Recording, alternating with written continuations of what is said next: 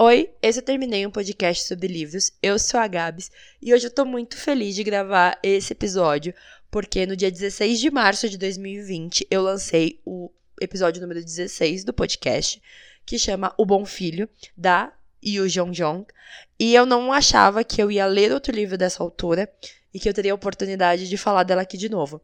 E hoje a gente tá aqui para falar de Sete Anos na Escuri de Escuridão, que é um livro dela, lançado pela Todavia no ano passado. E que eu queria já agradecer a Todavia agora por ter me mandado esse livro que eu tava muito afim de ler. Diferente de O Bom Filho, esse livro não vai tratar necessariamente de psicopatia, sociopatia e de como identificar isso já no começo. Esse livro vai tratar sobre é, causa e consequência das nossas escolhas e as áreas cinzas dos seres humanos. Se eu errar algum nome, eu já peço muita desculpa, porque é muito difícil ler os nomes, porque são em coreano. E eu tenho um sério problema de dicção para esse tipo de coisa, de verdade. Soan tem 18 anos e virou um nômade. Seu tutor é o Sr. An, um escritor frustrado que vive de ghostwriter e instrutor de mergulho. Ambos querem fugir do passado. Há sete anos, Choi Hyun-soo, pai de Soan, foi acusado de cometer uma série de assassinatos e causar a devastação do vilarejo.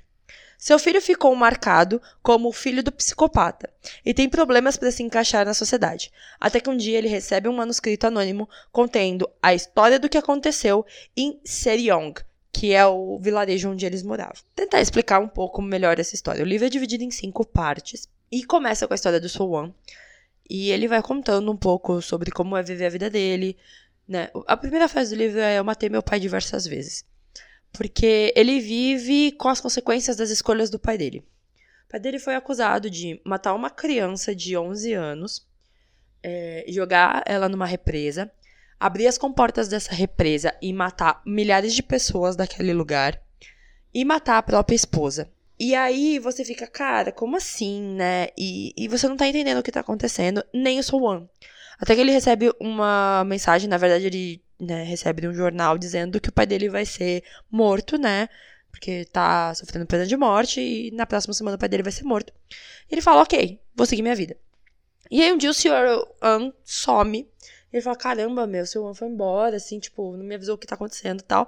E aí ele recebe uma caixa com o tênis dele, um Nike com o nome dele, antigo, um tênisinho, que ele ganhou do pai dele quando ele tinha 11 anos. E um manuscrito, né, né, um livro que começou a ser escrito não está terminado, e algumas cartas. E nesse livro conta o que aconteceu em Seriong. Além do nome da vila, é o nome dessa criança de 11 anos que foi morta. E a gente vai tendo, né, é, a história de Seriong vai ser contada em três partes, tendo intercalado também a vivência do Son e, tipo, como ele tá absorvendo tudo isso. E a gente vai entendendo as escolhas do que aconteceu ali. Por quê? O livro, né, como a própria autora diz, traz a área cinza dos seres humanos, principalmente quando a gente acha que tá tudo bem fazer algo de errado, porque tem uma carga menor, mas que juntando tudo pode se tornar um grande caos. Porque o pai dele, né, o Yonsu, é, é Yonsu, acho que é Yonsu que fala, já tava com a carteira de, de motorista vencida, né, caçada, porque ele tá, foi pego dirigindo bêbado continuou dirigindo, continuou bebendo e ele atropela a criança nessa situação. E para não ser preso, ele mata a criança sufocada e joga ela no, na represa. Mas para a criança estar tá ali naquela situação, tem uma coisa antes que acontece. É que eu não vou contar para vocês, porque senão perde todo o plot da história. Você tem que entender essa construção. Mas essa é uma, um dos exemplos de que você faz uma coisa pequena e acha que tá tudo bem, mas ela vai se somando a outras coisas e vai piorando o que tá acontecendo. Além disso, mostra as consequências de mentir e que não sabemos quem está do outro lado e como isso vai machucar outras pessoas. Por quê? O pai do Sowan, ele não vai contar para ninguém o que tá acontecendo. Ele guarda para ele, que foi ele que matou a menininha. Mas ele não sabe que do outro lado tem um pai desesperado e que esse pai vai medir, não vai medir esforços para fazer o que tá acontecendo, tipo, se vingar. Porque esse outro pai não tá querendo justiça, ele tá querendo vingança. Então, você fala, ok, né, isso vai acabar ali. Não, isso vai se perdurar por sete anos Até porque o Soan também tá vivendo um inferno. Ele não pode ficar em lugar nenhum. Todo lugar que ele vai e as pessoas depois reconhecem quem ele é, acabou. Ele tem que ir embora. Porque todo mundo vai falar, putz, é o filho do psicopata, ele não tem como estudar, ele não pode ficar. Tipo, ele não pode fazer nada. Se alguma criança enche o saco dele bate nele, ele não pode revidar, porque se ele revida, ele é filho do psicopata. Então esse menino não tem futuro. Então, todas as escolhas foram feitas sem pensar nas outras pessoas. O Yonji, que é o pai da Seyong, da Sirion, né, que é a criancinha, é um completo psicopata que apenas quer que as coisas sejam do seu jeito e que preza pela família. Essa questão eu não vou poder é, exemplificar para vocês, porque senão acaba com o plot do livro. Mas esse cara, ele tem um certo problema. Assim, ele é controlador, ele é uma pessoa que quer que as coisas sejam da forma que ele vê, do jeito que ele quer. Então, assim, é muito bizarro ver essa construção. E essa autora escreve muito, muito, muito bem. Sua esposa e filha, né, no caso do Yonji, que tem o mesmo nome do lago, a menininha, né? Sofreram demais na sua mão com torturas e ameaças. A pequena não conseguiu escapar e a mãe quase não conseguiu. Porque, como eu disse, ela morreu, né? Então, assim. É que eu não vou contar o plot, gente, de verdade. O Yonsu guarda segredos demais e vira uma bola de neve, principalmente quando começa a mexer com pessoas de poder, que isso também é um outro problema. No livro tem muitas pessoas com dinheiro.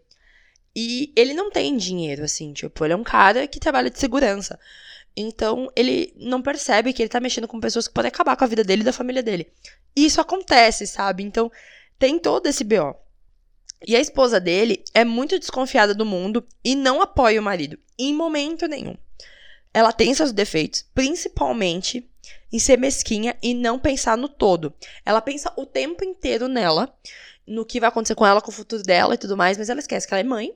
Então, assim, ela cagou pro filho dela em muitos momentos, porque ela meio que justifica porque o pai diz que é meu filho, não é nosso filho. Mas é uma justificativa bosta, assim. Porque depois você entende que o cara fez isso porque ele tem um passado violento. E esse livro é basicamente sobre o que a gente faz com as pessoas que vendo, tipo assim, o nosso passado influencia no nosso presente vai influenciar no, no futuro de outra pessoa. E é muito isso. E essa autora cria essa vila que não existe, né, Siriong. Ela cria a Ilha do Farol também lá. E tudo isso junto vai criando um universo. Ela mesma fala: Eu fui prefeita de uma cidade pequenininha e eu adorei criar essa cidade pequena. Tem um mapa. Então, assim, tudo que estava na minha cabeça foi colocado ali. Mas, ao mesmo tempo, é bizarro você ler tudo isso. Porque é uma situação que você fica pensando: será que realmente tudo que a gente vê aconteceu da forma que aconteceu?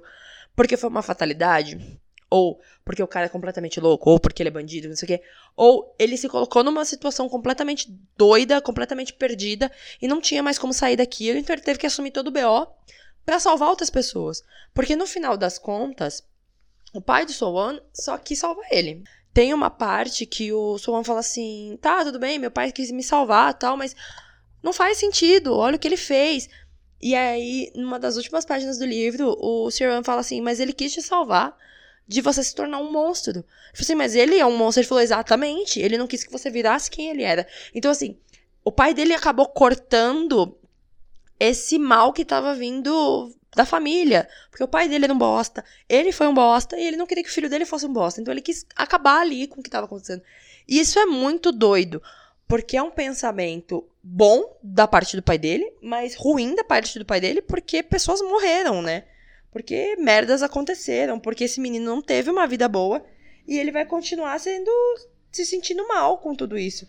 Porque ele se sente mal, porque ele não tem uma vida, porque ele tá na merda onde ele tá. Então assim, é muito bom, é muito bom. É um livro denso, é um livro assim com capítulos gigantescos, na verdade, como ele é dividido em partes, não tem capítulos. Ele, na verdade, é, quando muda de fala de personagem ou alguma coisa, tem aquele espaçamento e começa de novo um parágrafo. Que faz parte do, do da diagramação da Todavia, assim, e, e eu acho isso super legal, porque vira uma grande bola de neve, um grande círculo, que você fala assim, cara, tá tudo interligado, tudo dando tudo errado. e esses personagens se odeiam. Mas é um livro muito bom, só que assim, você termina de ler ele, você vai ter que ler um Turma da Mônica jovem, entendeu? É, assistir um Pokémon, mas aquele Pokémon antigão, né? Não esses de agora, nem filme do Pokémon, que senão você chora. Porque, cara, ele acaba e você fica, caramba, mano, você fica horas pensando. Eu tô lendo livros muito fofinhos agora, porque depois desse eu não sei o que fazer. E é o que aí o John Jong faz com a gente, entendeu? E depois de ler um bom, bom Filho, você quer ler alguma outra coisa dela. E Sete Anos de Escuridão é isso que você tem que ler, entendeu? Quem já leu algo da Yu Jong Jong, me manda no arroba TermineiCast. Quem não leu, eu recomendo muito ler O Bom Filho primeiro. Pra você pegar a vibe dela e falar, hum, não vou ler. Ou, hum, vou ler sim, gosto muito. E aí pegar Sete Anos de Escuridão, que é maravilhoso. E agradeço novamente a Todavia por ter me enviado esse livro, que fez, assim, o meu ano. E é isso. Um beijo para quem ficou até agora e tchau!